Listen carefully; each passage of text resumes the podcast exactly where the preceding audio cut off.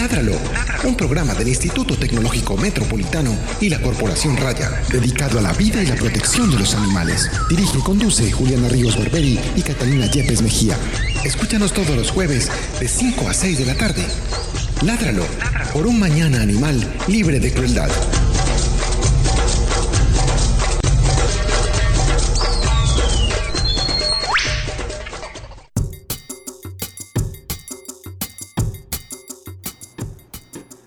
Muy buenas, muy buenas tardes para todos nuestros amigos de Ládralo. Esta es la edición 108 de nuestro programa.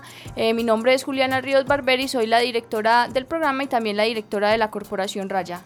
Mi nombre es Catalina Yepes, médica veterinaria de la Corporación Raya y codirectora de este programa. Y Andrés y yo soy Andrés Camilo Puentes y, eh, y, estoy en un taco. Estoy en un taco, todavía no ha llegado Andrés. El día de hoy vamos a tocar un tema eh, bastante pertinente para el momento de nuestra sociedad y es el tema de la familia multiespecie. ¿Qué significa eso? ¿Qué implicaciones tiene? ¿Y cuáles son esas relaciones que nosotros estamos estableciendo con los demás animales con los que legalmente podemos compartir. Eh, para eso tenemos al doctor Ramón Emilio Acevedo, quien es psiquiatra y que además es concejal de Medellín. Eh, doctor Ramón Emilio, bienvenido a nuestro programa. Bueno, muchas gracias Juliana. Aquí muy contento de la invitación y esperamos pues hacer un programa amable y además ameno para los oyentes y que les quede claro qué es el concepto de familia multiespecie. Bueno, eh, vamos a, antes de empezar con el tema del día, vamos a hablar un poquito de la noticia de la semana. Es momento, es momento, es momento de la noticia de la semana, noticia de la semana en Ládralo, en Ládralo, en Ládralo. Más que una noticia, es un tema que está no de moda, sino que últimamente se han visto varios incidentes con la fauna silvestre. Eh, uno de ellos, pues lo, comenté el jueves pasado y fue ese horrible accidente que hubo en el Amazonas en un, en un hotel ecoturístico donde tenían un animal, un jaguar en cautiverio, un animal que pues por los que muchas por el que muchas personas luchan por su conservación lo tenían ahí en cautiverio el jaguar de alguna manera logró escaparse y en el escape hirió a tres personas y además pues al final resultó siendo acribillado por personal del que estaba pues que, que, estaba a cargo del animal.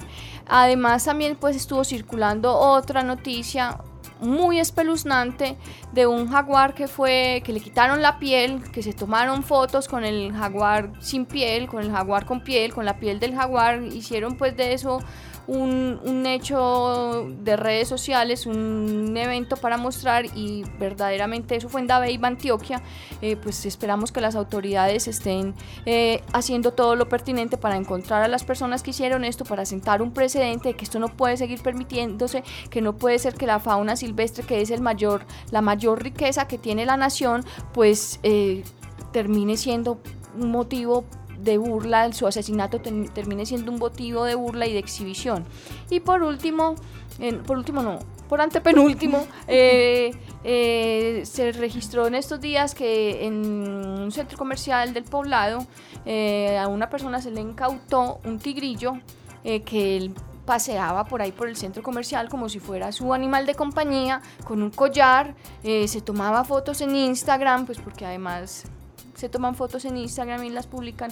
Eh, y eh, pues afortunadamente las autoridades actuaron, la persona fue detenida, el animal fue también eh, pues decomisado, está en este momento en manos de las autoridades ambientales y pues espera, es una hembra, un tigrillo hembra y se espera pues que que, su caso avance de manera satisfactoria para él. Y ahora sí, por último, el día de ayer estuvimos en el Parque Biblioteca de Débora Arango en Envigado, donde el municipio de Envigado y donde Carla Barrientos de la Fundación Tortugas de Mar, que tuvimos aquí en nuestro programa hace un tiempo, estuvieron hablando de todo el tema de tráfico de fauna silvestre en la ciudad, en el área metropolitana.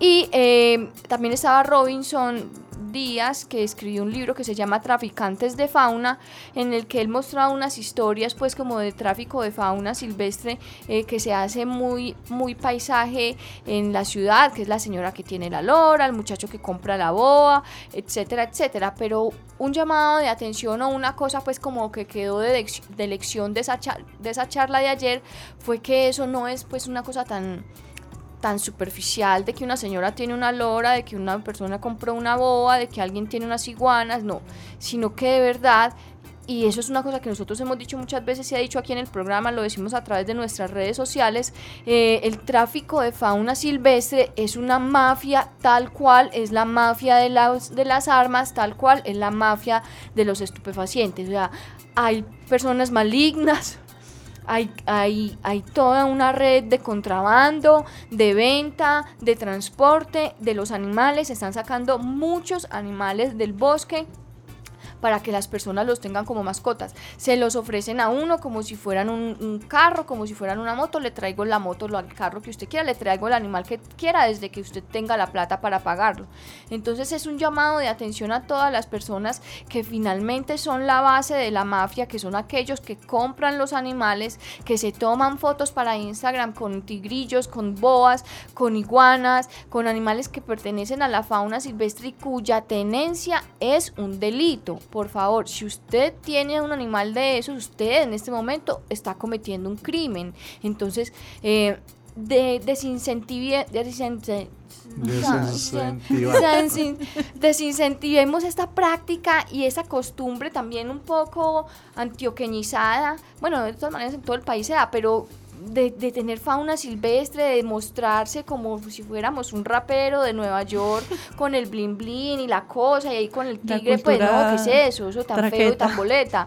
Los animales silvestres pertenecen al bosque, no pertenecen a la casa de nadie, no tiene que estar haciendo nada un tigrillo en la casa suya, no tiene que estar haciendo nada un jaguar en un, en un hotel de ecoturismo. Los animales pertenecen a la selva, pertenecen a los bosques, pertenecen a las montañas. Allá es donde cumplen su llamada función ecosistémica, que ya hemos hablado de ese término aquí en el programa, pero allá es donde los animales pertenecen, allá es donde deben estar, no deben estar en las casas de nadie. Entonces eso es un llamado para que por favor nunca, jamás en la vida compre fauna silvestre y si alguien de su familia compra fauna silvestre, llame a la policía ambiental y repórtela y entréguela.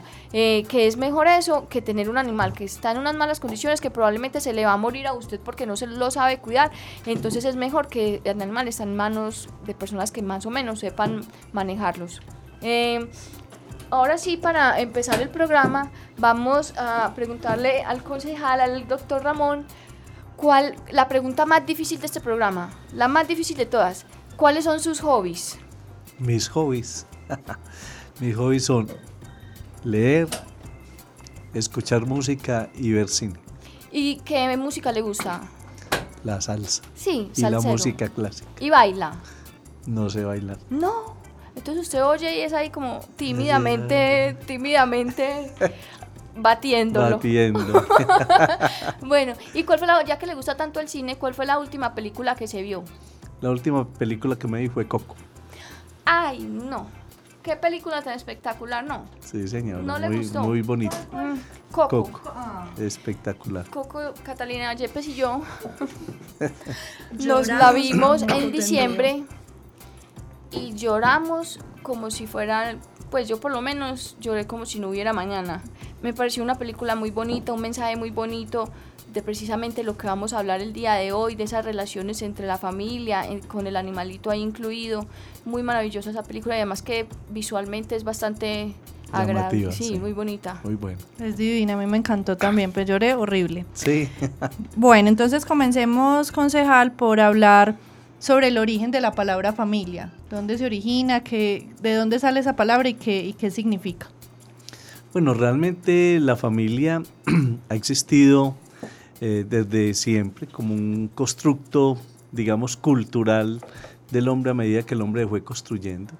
Y ha tenido muchos de muchos digamos muchos conceptos pero uno de los más importantes el de pater family que era aquel que se encargaba de proteger su descendencia sus mujeres y sus esclavos y a partir de ahí se ha ido desarrollando ya una serie de conceptos como el que está incluido en nuestra constitución que dice que la familia es un hombre y una mujer que deciden eh, construir unos lazos tanto legales como afectivos y tener unos hijos. Pero finalmente ya hay otros conceptos de familia, que es la familia conyugal, la familia extendida, la familia unipersonal y últimamente el concepto que venimos planteando, que es el de la familia multiespecie. Bueno, antes de llegar a ese, término de familia multiespecie, expliquemos un poquito esos tipos de familia que usted nos acaba de mencionar. O sea, si es una familia únicamente una pareja, o si tiene que constituirse con esos hijos, o si es una familia una persona que vive sola. Bueno, indudablemente mm, el concepto de familia tiene varias connotaciones. Uno, con la connotación cultural. Entonces, hay muchas culturas que definen muchos tipos de familia y que le dan connotaciones diversas a la familia. La familia tiene otra connotación que es de sociedad. Entonces allí se, se construye lo que llama la sociedad conyugal. Entonces hay una serie de lazos económicos y casi un, con, una contratación en ese sentido de que yo decido contigo compartir, eh, crear y construir un patrimonio.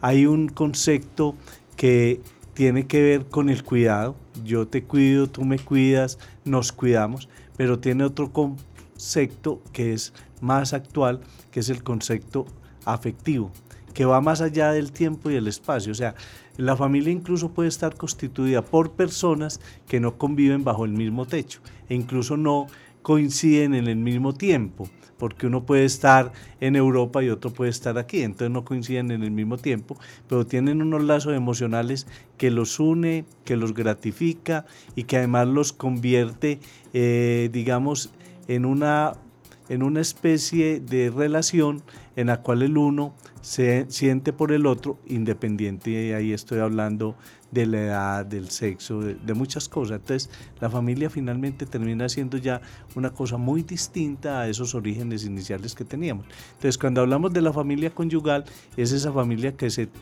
constituye entre dos personas que quieren a la vez poder tener hijos de propios, adoptados, etcétera, etcétera, para, digamos, tener una prole, como se dice. La familia extendida, donde ya están los hijos míos, los hijos tuyos, nuestros hijos, pero además puede estar nuestros padres, nuestros hermanos, o sea, es un concepto mucho más grande. Y la familia unipersonal que tiene otra serie de conceptos donde yo vivo solo en mi casa, alguien puede vivir solo en la otra casa, compartimos espacios y tiempos, pero cada cual tiene su propio espacio, pero hay momentos en que lo compartimos, estamos juntos, pero aún sin estar juntos nos une el afecto, o sea, en este momento uno de los conceptos más importantes es el afecto que une, que es un afecto especial que ayuda a construir esos lazos de familia. O sea, es una definición muy extraña, pero es el lazo que, el lazo que finalmente construye la familia. Y es interesante saber que no depende solamente del lazo sanguíneo, del vínculo sanguíneo, sino como usted dice, de la parte afectiva, de todas esas interacciones y esas relaciones que se establecen entre los miembros de esas familias. Y no necesariamente tiene que ser sexual porque eso sí es muy importante, porque uno hay familias que se construyen entre personas que a través de ese lazo afectivo y emocional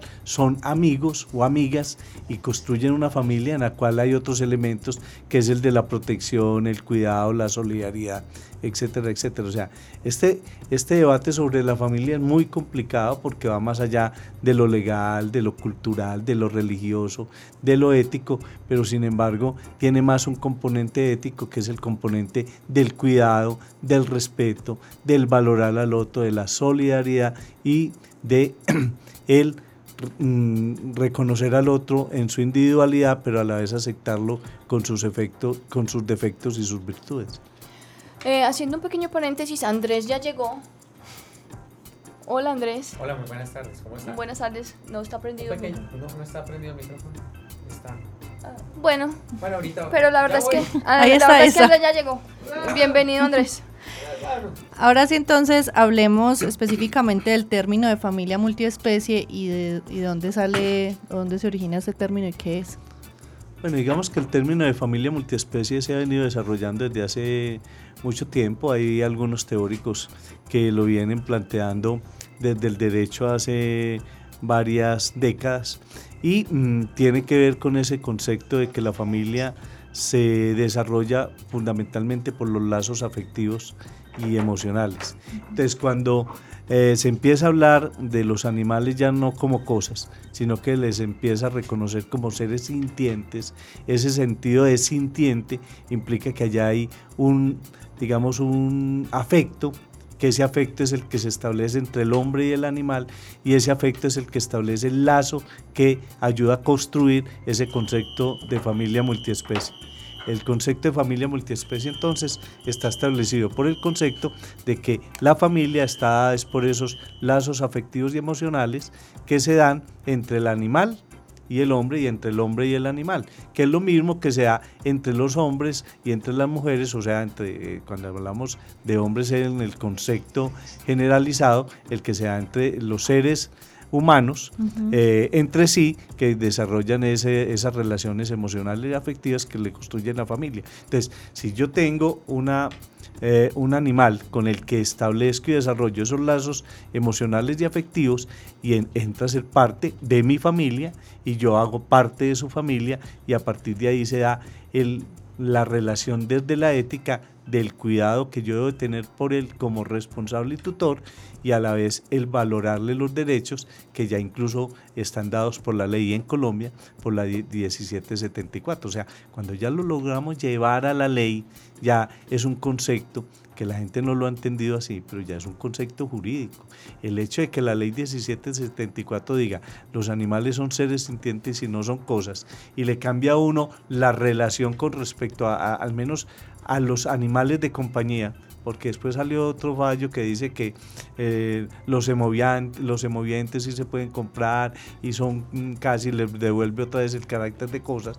Eh, en, los, en los animales de compañía, el definirlos como seres sintientes les reconoce al menos el que tienen capacidad de de sentir y transmitir afecto y a partir de ahí ya sea el lazo de la familia multiespecie como relación afectiva. Eso es fundamental. Eso es muy importante lo que usted nos menciona porque entonces el objetivo de ese término filosófico de familia multiespecie sería finalmente darle un valor jurídico a sus, pues, o, de la mano de la, de la ley. Claro, mm, yo no soy abogado, pero uno cuando lee y estudia el tema se da cuenta que es que eh, a los animales nunca se les reconocía el concepto de seres sintientes porque finalmente eso llevaba implícito un, elemento jurídico muy importante y era reconocerlos como sujetos de derecho. Y entonces desde la ley, desde lo jurídico desde los, debates jurídicos, que como yo no soy abogado puedo decir muchas barbaridades, y eso sí es, ese, ese es el permiso que nos damos los ignorantes frente a la ley, eso es muy importante, es de que al menos ya y así está en la ley 1774, que eso es lo más importante. Y está en el fallo de la Corte en la C666, que dice que los animales como seres sintientes son sujetos de derecho. Y mínimo, ¿qué derechos tiene? El derecho al bienestar, al ser cuidados, a no aguantar hambre, a no tener sed. O sea, a que el responsable de ellos, que es su tutor, porque ya no es el dueño, ya no es un dueño, sino su tutor, ese les tiene que garantizar esos derechos, al igual que el Estado les tiene que garantizar los derechos. Incluso el derecho a morir sin sufrimiento, a no ser estresados. Porque una de las discusiones que a veces a uno le dan es, bueno, y si usted está hablando de que los animales tienen derecho, entonces ¿por qué los sacrifican? Porque de todas maneras desde la ley sí se reconoce que hay un cierto servilismo del, del animal hacia el hombre en el sentido de la alimentación, en el sentido de otros elementos que gracias a Dios también la Corte se le ha atravesado a las investigaciones con animales que les causaba sufrimiento y dolor. Yo cuando estudié medicina, porque yo soy médico para poder ser psiquiatra, a uno le enseñaban hacer cirugías con animales eh, que no necesitaban una cirugía, entonces uno iba y hacía una cirugía, era una cosa, una carnicería sin respetar eh, los derechos de los animales, porque eran cosas, y se acuerdan de, del fallo que hubo sobre Patarroyo con el uso de los micos eh, que venía utilizando desde el Amazonas de manera descarada para hacer sus investigaciones sobre la malaria, que nunca han llevado a nada entre otras cosas, y cómo sacrificaba y sacrificaba lo que ahora Juliana decía, la fauna silvestre de este país eh, sin, sin, ningún cuidado. Entonces, cuando ya estamos planteando que son sujetos de derecho, ya la cosa se pone en otro terreno. Incluso porque cuando hablamos de familia multiespecie, en el término de la separación de la familia, entonces venga a ver qué va a pasar con el animalito, ¿sí? entre comillas, qué va a pasar con él, quién se lo lleva, a quién se le asigna el cuidado. Y ese ya es un problema que tiene que resolver el juez cuando define la disolución de la familia. Y esos son elementos muy interesantes desde el concepto jurídico que implican, así la gente no lo acepte, el concepto de familia multiespecie. Eh, sí, ese concepto, mm, aunque pues no, yo lo acepto, sino que no, es, no es algo que jurídicamente tenga como una obligatoriedad ni, ni nada, es una cosa que finalmente es una realidad social que se está viendo desde, desde esas relaciones que se establecen no solamente con los de la misma especie, sino con los de otras especies, pero eso no es una cosa que sea jurídicamente avalada ni que estén que, más allá de, las leyes que le atribuyen ciencia a los animales no está determinado jurídicamente. En eso estamos de acuerdo, o sea, eh, en, en, en, el, en el Código Civil, que es el que define, por ejemplo, todos los conceptos de familia de, del país, y en el Código Civil, que es donde dice cómo se hace el procedimiento, por ejemplo, de un divorcio, de una separación de bienes, eh, etcétera, etcétera no está escrito exactamente los derechos que tienen los animales con relación a eso. Exacto. Pero sin embargo, cuando se llega al juez y se llega con el animal de compañía y se entabla, digamos, la querella, por llamarlo de esa manera, ¿quién se queda con el animal? Entonces hay unas normas que si bien no están contempladas, se hacen parte como de la práctica jurídica. Es que eh, en la vida muchas leyes aparecen dadas por la costumbre. Entonces, una manera como se crean las leyes en el mundo es a partir de la costumbre. Entonces, lo primero a veces es generar la costumbre para después las llevarlas a la ley. Entonces, cuando aparece una querella de que, bueno, es que yo me quiero quedar con Pepe, eh, y el otro dice, no, pues que Pepe es mío, porque cuando yo llegué a esa relación yo tenía a Pepe, y la otra dice, pero un momentico, es que él después me dejó a Pepe a mí en la casa y Pepe anda detrás de mí para arriba y para abajo, y Pepe sin mí no es capaz de sobrevivir, el juez tiene que tomar una decisión y hay como unos parámetros para que tome la decisión. Incluso si y Pepe está acompañado de unos niños pequeños que surgieron en la relación y esos niños pequeños están apegados a Pepe y son parte esencial de ese afecto que se da, por eso definimos la, la familia multiespecial del afecto, ya ese juez de familia tendrá que pensar, bueno, pues que este sí, entre comillas, compró a Pepe, llegó con Pepe a la casa, pues que Pepe ahora es parte de la familia y entonces ¿dónde va a estar mejor Pepe? Él, ¿dónde lo va a tener? Encerrado en un apartamento porque trabaja todo el día, en la noche, y ella está, va a estar en la casa y lo va a cuidar y Pepe anda detrás de él, y además si llevan a Pepe al juzgado va a estar es al lado de lleno al lado de él. Entonces juez tiene que tomar una decisión desde ese punto de vista. Entonces si ve como, independiente de que no hay nada escrito, eh, ya ahí no se puede hablar de la propiedad, se tiene que hablar de esos lazos emocionales que se establecieron, esa relación de bienestar para el animal y tendrá que tomarse una decisión en relación con el bienestar del animal y no el quien era el dueño de Pepe. Concejal, ahí vendría una pregunta, nuevamente saludando a todos los oyentes de Ladralo y de, de ITM Radio. Sí, ya ahora sí, pero ahora sí con micrófono. Concejal, quiero preguntarle si esto también aplica para los animales de granja o lo tiene contemplado de la misma forma. Digamos que eh, mm, en el desarrollo, en el desarrollo del concepto de familia multiespecie, que es donde se establecen esos lazos afectivos y emocionales, se da con los animales de compañía, porque los animales de granja, eh, si bien sí se pueden desarrollar ciertas relaciones de, de, de afecto y, y, de cariño, allí no se establece como en ese sentido bipolar del animal hacia el hombre, del hombre hacia el animal. Porque alguien, di, alguien dice, por decirlo de alguna manera medio jocosa, es que pues nadie se come a su mascota, ¿sí? Eh, entonces, eh, ese es uno de los problemas bien tenaces que se daba cuando en los famosos cumpleaños llegaban con una cantidad de pollitos que además le echaban anilina de todos los colores. En las primeras comuniones. En las primeras comuniones y entonces los muchachitos llevaban el pollito para la casa y a veces de, pues, yo no sé cómo hacía el pollito para sobrevivir, pero sobrevivía. Y Por un tiempo, sí. Eso, y se convertía en una mascota. Vaya después, dígale al muchachito qué pasó con el pollito, a ver. Yo tengo trauma. Yo tengo trauma. La, señora de la finca volvió sancocho a mi pollito. Todos los volvió sancocho al pollito que yo había hecho. cierto? Entonces, entonces por eso, por eso, por eso en ese sentido, en ese sentido hay que definirlo claro que es con los animales de compañía. Pero si usted convierte el pollito en un animal de compañía, eh, yo no estoy negando que el pollito es capaz de establecer ciertas relaciones emocionales hacia hacia quien le da cariño y afecto. Y lo mismo pasa con cierto tipo de cerditos que utilizan como animal de compañía en otros países, y etcétera, etcétera. Pero es hacia los animales de compañía y no hacia los animales de granja. Llegará un momento en que avanzará tanto que llegaremos allá, pero vuelvo y digo, es el tema de la costumbre. Y por eso Juliana decía, mucha gente no acepta el concepto, pero finalmente es que uno lo vive. Pues yo puedo decir, a, mí cuando me preguntan, ¿cómo está integrada su familia? Digo, mi familia son mis hijas, la familia nuclear pues mía son mis hijas, el esposo de mi hija y los dos gatos y los dos perros que tengo en la casa, ¿sí? Y ya, y, vaya pues que, que, que, se, que aparezca alguien allá, hace uno de esos perritos a ver qué pasa, tiene, primero tiene que parar por encima del cadáver de, nosotros, sí. Y cuando se murió una, se nos murió la gatica en Semana Santa, fue un duelo terrible, ¿sí? Fue un duelo terrible.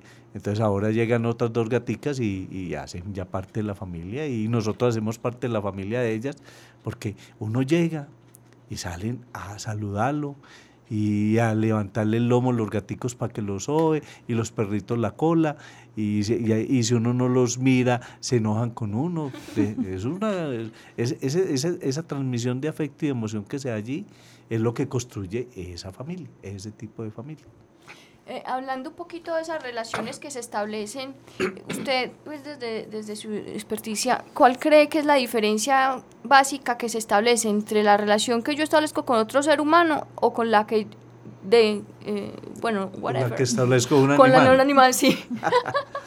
bueno, indudablemente, indudablemente nosotros no podemos caer en la corriente humanizadora de los animales, o sea, convertir a los animales en seres humanos. Eh, y obviamente hay corrientes a nivel animalista que, que humanizan a los animales. Nosotros no podemos caer en ese juego.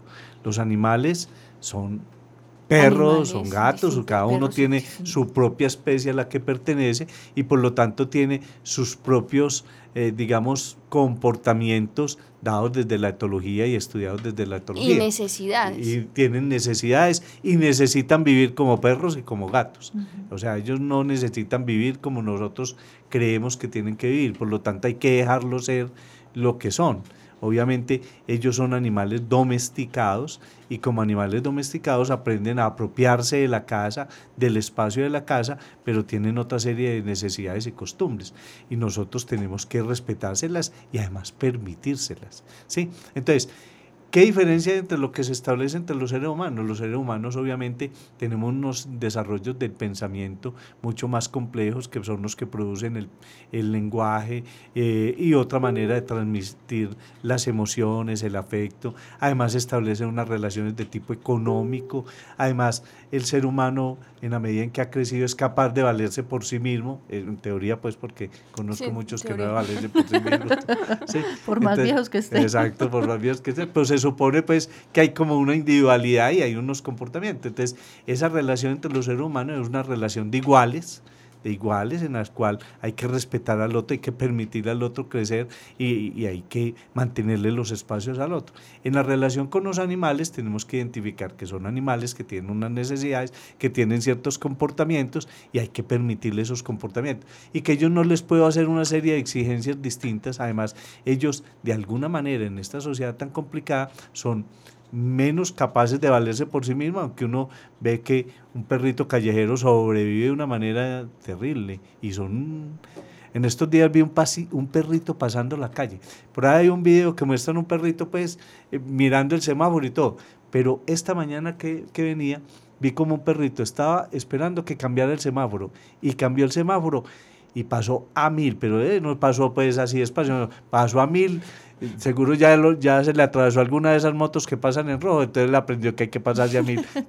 Así está en rojo. exacto. Entonces esa relación, Juliana, es distinta y, y, y, además establece una ética distinta. La Corte Constitucional dice que uno de los elementos más valiosos del ser humano, es bien interesante de fallo, porque no, no dice que el, el, valor más importante del ser humano es la vida. Es un fallo bien filosófico, el, de la, el del C666 del 2010. Dice que el valor más importante del ser humano es la dignidad, la dignidad. Y eso es bien filosófico. O sea, porque solo vale la pena vivir una vida digna. Ese es un tema. Pero dice un elemento, dice que la dignidad del hombre se mide y la dignidad de una sociedad se mide por el valor y el respeto que le da a los animales. Eso es, ese fallo es bien interesante, es uno de los fallos más bonitos que yo he leído en mi vida y que más me ha cuestionado desde el punto de vista de la psiquiatría lo que es la razón de ser de, del ser humano, desde la ética y desde la misma existencia del ser humano con relación a los animales.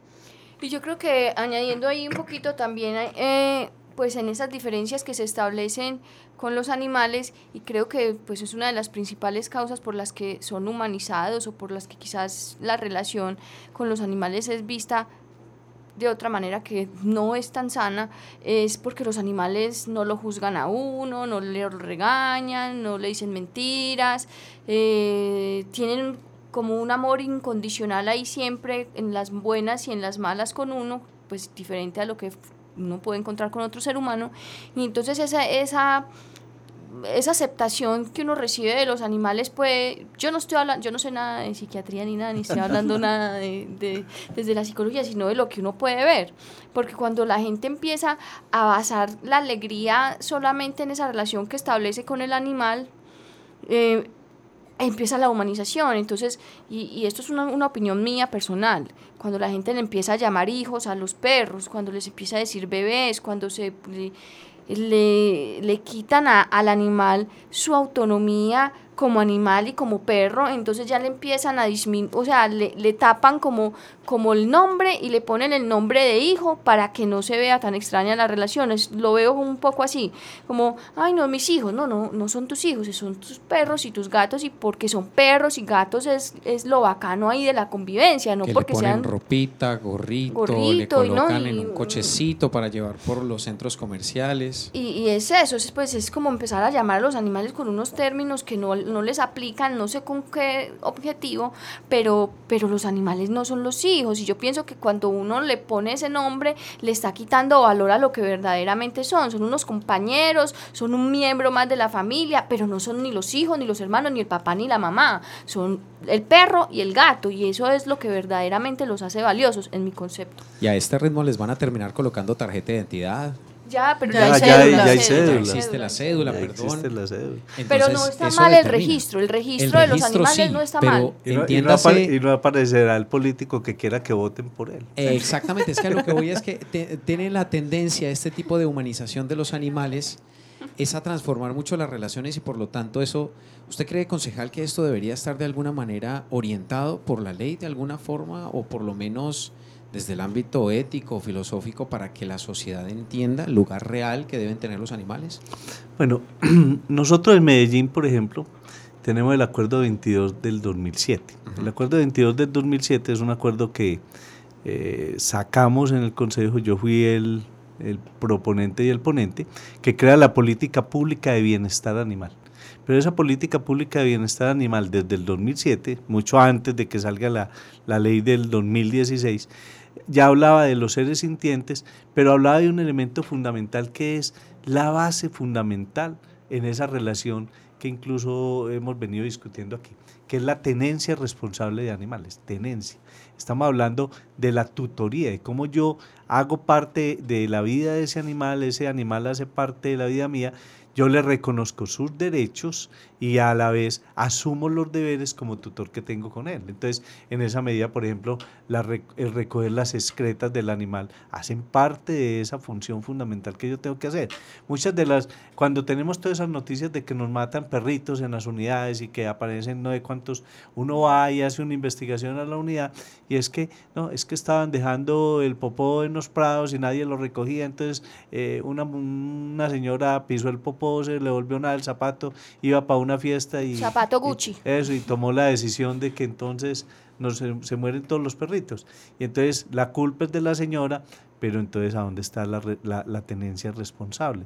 El enseñarle a los niños que es que los perritos no van y se compran y a la familia voy y lo compro y cuando nos vamos de vacaciones lo tiramos a la calle que cuando vengamos compramos otro. Y es que ese debe ser una, de, me perdona que me interrumpa concejal, debe ser una de las relaciones como para eh, orientar un poco a la audiencia en este, en este punto. No solamente está la que usted mencionaba de la tenencia, de la alimentación, del buen trato, de la disposición del animalito cuando se terminan algunas relaciones eh, familiares. Disposición me sonó a la disposición del residuo. no. Disposición del residuo, eh, sino también... La disposición final de la Como en la final, sí, porque uno no sabe los materiales, sí, todo, todo eso. Ah. Sino también de la educación también de la educación de los animales. Esa es una de las primeras responsabilidades y relaciones del ser humano. Sí, y, entonces cuando hablamos de la tenencia responsable es lo que decimos, es reconocer que son animales, reconocer como, como animales tienen unas necesidades distintas a nosotros y que nosotros tenemos que conocer de sus comportamientos. Porque uno no puede tratar al perro igual que al gato. Eso no lo puede hacer. Son comportamientos completamente distintos. Y lo que decía ahora Juliana, cuando, cuando yo los considero mis hijos, entonces los trato como mis hijos y finalmente les exijo que se comporten como mis hijos. Es que ese es el otro gran problema. Lo que, lo que sí está sucediendo es que mucha gente está no queriendo tener hijos, incluso eso lo muestra pues, una de las películas de las que salen por ahí, no queriendo tener hijos, sino queriendo tener mascotas. Pero ante esa, eh, digamos, incomprensión que tiene de, qué relación se está metiendo, es donde humaniza a, su mascota, eh, transmitiéndole el valor que como si fuera su hijo. Y entonces la pregunta que le hace a uno mucha gente como psiquiatra es, venga doctor, ¿y entonces por qué no tiene un hijo? Pues, ¿por qué no tiene un hijo? Obviamente tener un hijo implica una serie de responsabilidades mucho más allá que tener una mascota. Entonces es mucho más fácil humanizar la mascota que no me exige nada, a tener un hijo que me va a exigir muchas otras cosas. Entonces, esos son elementos muy complicados de la psiquis humana que también la proyecta allí. Y entonces uno ve todos los juegos que se establecen, pero a la vez todo el daño que le hacen a veces al animal, porque cuando lo humanizan también le hacen mucho daño, porque al, encasillarlo y obligarlo a tener unos comportamientos que no tiene, pues no puede. Hay familias que tienen perros, pero no quieren que el perro huela perro. Pues, Hay familias que tienen gato y no quieren que el gato esté arañando por ahí, entonces le mochan los dedos. Entonces, exacto. Entonces, pues simplemente pues habrá muchas maneras de ayudarle al gato a, que tenga donde arañar, pero, pero si uno tiene el gato, lo más probable y posible es que le arañe los muebles y se los dañe, y, pero tendrá que tener. Pero entonces, como dice Juliana, le mocho, le mocho los dedos. Eh, y salgo el problema. Y eso, y, el, y el otro cuento de, de que entonces si se orinó eh, en el mueble, entonces eh, lo mato y le doy una o pela. Lo a la calle y, lo, o sea, Son cosas muy complicadas. Pero estamos en un proceso de cambio, digamos, de conciencia ética.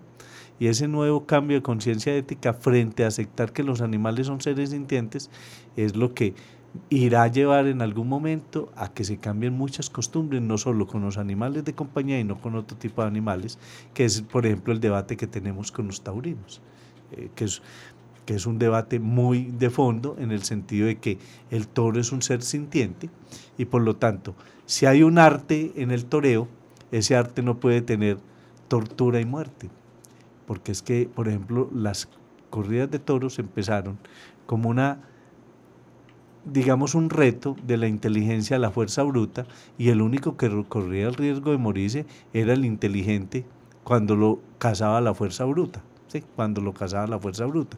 Entonces, a partir de ahí se crea todo un arte de burlar la fuerza bruta a partir de la inteligencia, pero después ya llevan la fuerza bruta al circo y como el circo romano era con sangre, primero de esclavos, entonces simplemente sacamos a, a unos de allá y metemos al toro para que dé la sangre y se muera.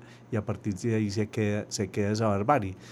Pero así como algún día se reconoció que los esclavos eran seres sintientes y después se dijo que eran seres humanos y después se les dio la connotación de que tenían alma y se podían ir para el cielo, ¿sí? Yo no sé si eso va a pasar con los animales, por ahí Juan Pablo dijo que como que también se podían ir para el cielo. Eh, sí, que también les damos Exacto.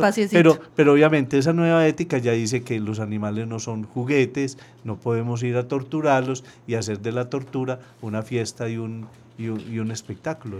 Esa es una nueva ética que esperamos que el Congreso algún día la acepte y la suma. Allá vamos, para allá vamos. José, creo que también es importante que aclaremos que el término de familia multiespecie no puede ir más allá de lo, de lo legal, es decir, no puede estar incluido entre esa familia multiespecie un animal de fauna silvestre, o yo no puedo, por justificar que es mi familia multiespecie, ir a incomodar con ciertas condiciones a mis vecinos, pues, o sea, no puede como, como justificar eh, lo ilegal. Sí, sí, lo, lo decía muy bien Julián al inicio del programa, y es que la fauna silvestre y el tener fauna silvestre es un delito. Eh, los animales silvestres pertenecen a la selva, pertenecen al bosque, pertenecen al bosque, allí es donde viven, allí es donde luchan por sobrevivir, allí es donde cumplen una función fundamental para el ecosistema y lo que nosotros tenemos que hacer es proteger el ecosistema de los animales para que ellos puedan vivir y vivir en paz. Pero uno ve que cada vez el hombre invade más y más y más los ecosistemas y entonces ¿Qué, ¿Qué, pasa con el, con el tigrillo? ¿Qué pasa con el leopardo? ¿Qué pasa eh, con, con el animal? Entonces después tiene que invadir a, ese lugar donde está el hombre. Ni siquiera invadir, él estaba ahí pues. Exacto, entonces empieza y se, y se, eso, le metieron al rancho, y entonces él va e invade el rancho y entonces viene la cacería que porque le está matando los animales de la granja, cuando lo que hicieron fue es, eh, quitarle su espacio. O sea, ese, ese tema de la convivencia es bien, bien interesante en ese sentido. Pero no puedo entrar entonces a la familia multiespecie, un animal de, fauna silvestre, porque es que no, no, no puede, no, no hace parte y no es factible porque la ley lo prohíbe. Sí, pues, ustedes vieron el video de respuesta de, Ganda, de, Wanda, de Wanda a, a, Trump cuando los trató como los trató, que les mostró todo el espacio de, que tiene para la protección de animales, un, un video muy bonito de respuesta donde básicamente lo que le muestra como país supuestamente, como los trató él, es que ese país tiene una ética distinta frente a los animales y por lo tanto es mucho más valioso que lo que son ellos. Es, es, un tema muy interesante porque habla de esa nueva ética desde un país defendiéndose de un concepto político que les impuso un presidente de los Estados Unidos. Otra cosa que creo que también es importante es el tema de la acumulación de animales. O sea, tampoco es justificable que una persona con algún tipo de trastorno que, que, ya vimos que humaniza esos, esos animales, que finalmente los acumula y no los va a tener en esa condición, no es justificable, digamos, el término de multiespecie para, de familia multiespecie para, para seguir en esa condición. Sí, acuérdese que hay una patología eh, específica en, el en, en los acumuladores y que una de las causas que lleva muchas veces a la acumulación es una patología de carácter mental, que además es muy grave, porque eh, no tiene mejor a los animales, o sea, e incluso para un animalito caer en manos de un acumulador, eh, yo lo digo entre comillas, es, a veces lo peor que le puede pasar. Eh, mucha gente cree que los animalitos que están en la calle la están pasando muy maluco. Y entonces que a todos hay que recogerlos y me los tengo que llevar para la casa o para, o para una finca o que no sé qué, a tenerlos bajo unas condiciones inhumanas, inhumanas eh, y llámelo antianimales, porque les los maltratan, no les, no les dan los cuidados que tendrían que tener, no les garantiza alimentación, no los protegen del frío.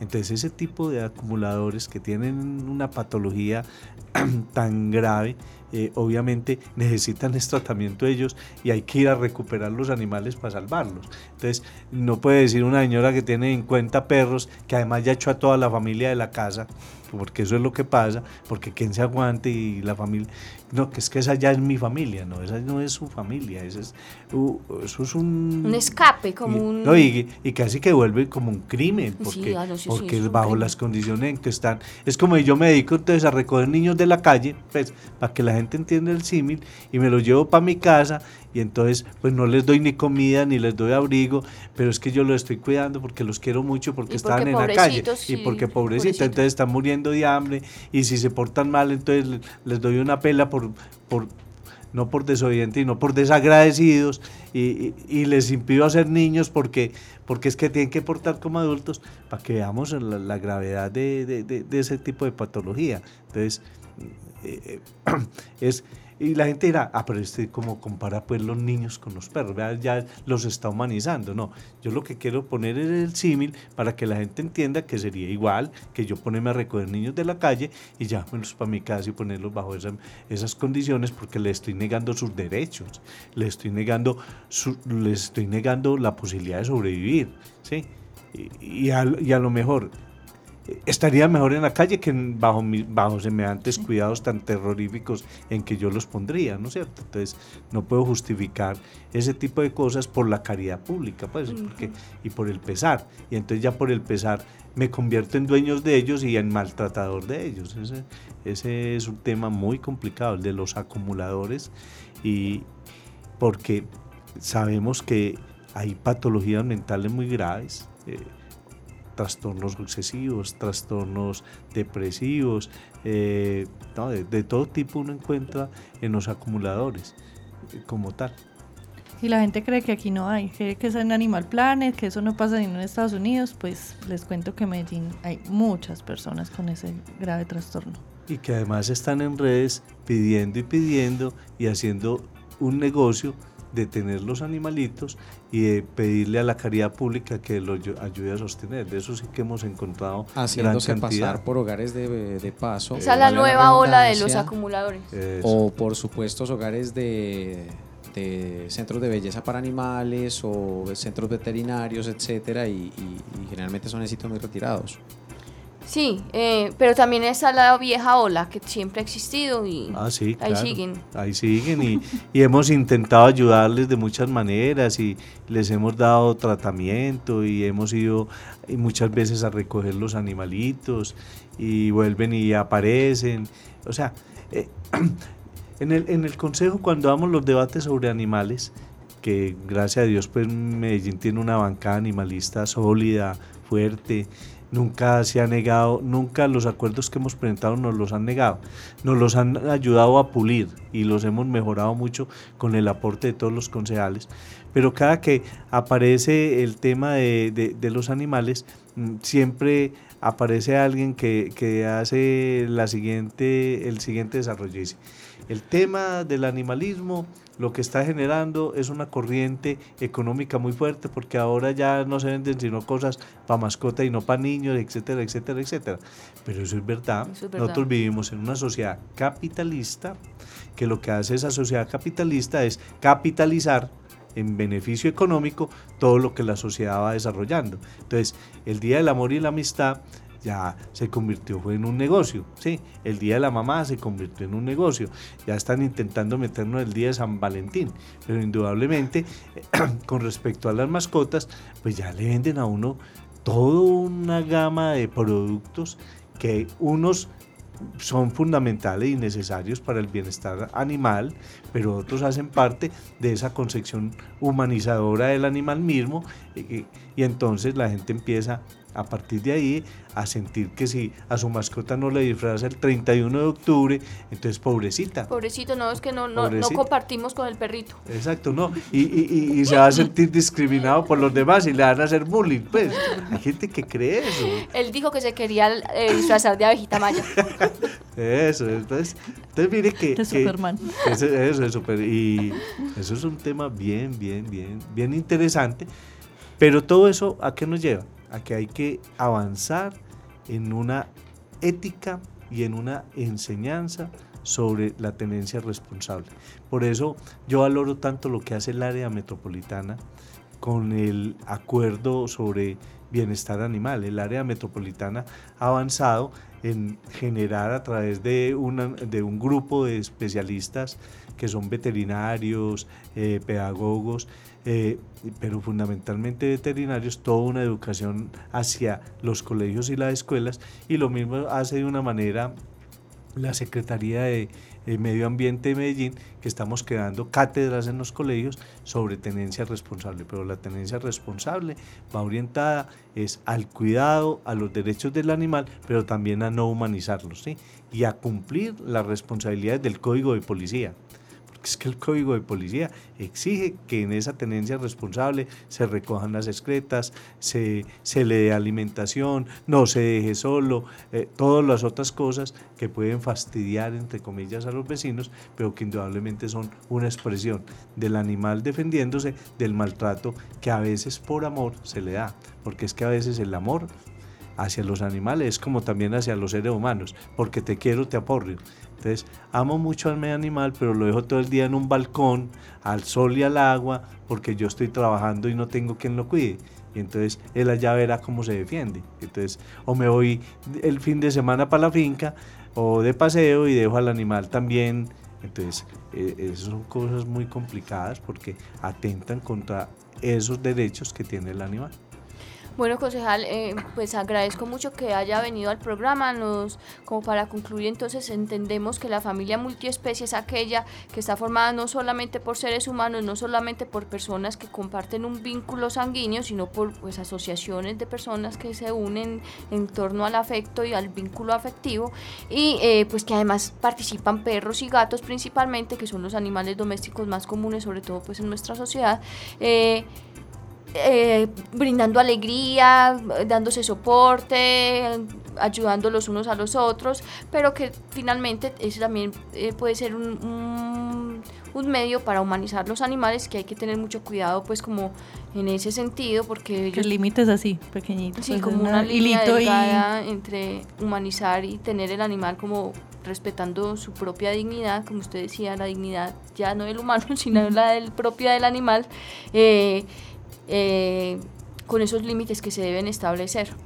Sí, es un tema que está, digamos, en construcción, que tiene todos los distractores del mundo, incluso dentro de gente que quiere los animales, que no aceptan el concepto precisamente porque ven que el concepto puede ser utilizado incluso en contra del animal mismo por lo que estábamos diciendo.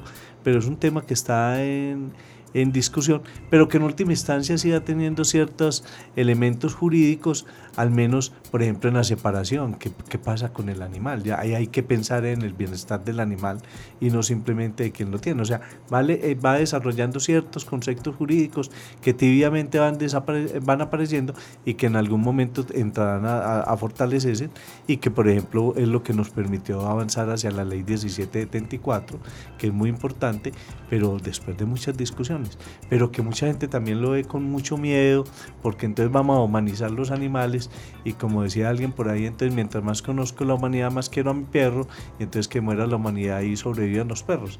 Pero eso incluye también la desaparición de uno como especie, entonces es un tema muy complicado. Eh, pero bueno, ahí vamos. Eh, algunos lo, lo, defendemos desde ciertas aristas, teniendo claro de que no estamos humanizando, sino que estamos buscando y luchando por el bienestar animal y su reconocimiento como seres sintientes. Bueno, concejal, muchas gracias por haber venido al programa. Siempre por aquí esta casa será suya, hasta puede venir cuando quiera hablar de cualquier tema de relación con los animales. Muy bien, muchísimas gracias porque ese es uno de los temas que más me apasiona, de verdad que sí. Muchas gracias. Muchas gracias a todos nuestros oyentes, a los que nos vieron por la transmisión en vivo. Eh, gracias a todos. Nos volveremos a escuchar el próximo jueves en- con otro tema de interés para los que queremos y protegemos los animales. Chao. Chao.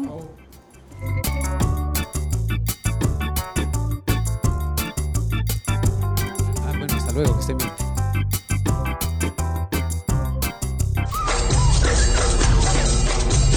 Ládralo, un programa del Instituto Tecnológico Metropolitano y la Corporación Raya, dedicado a la vida y la protección de los animales. Dirige y conduce Juliana Ríos Barberi y Catalina Yepes Mejía.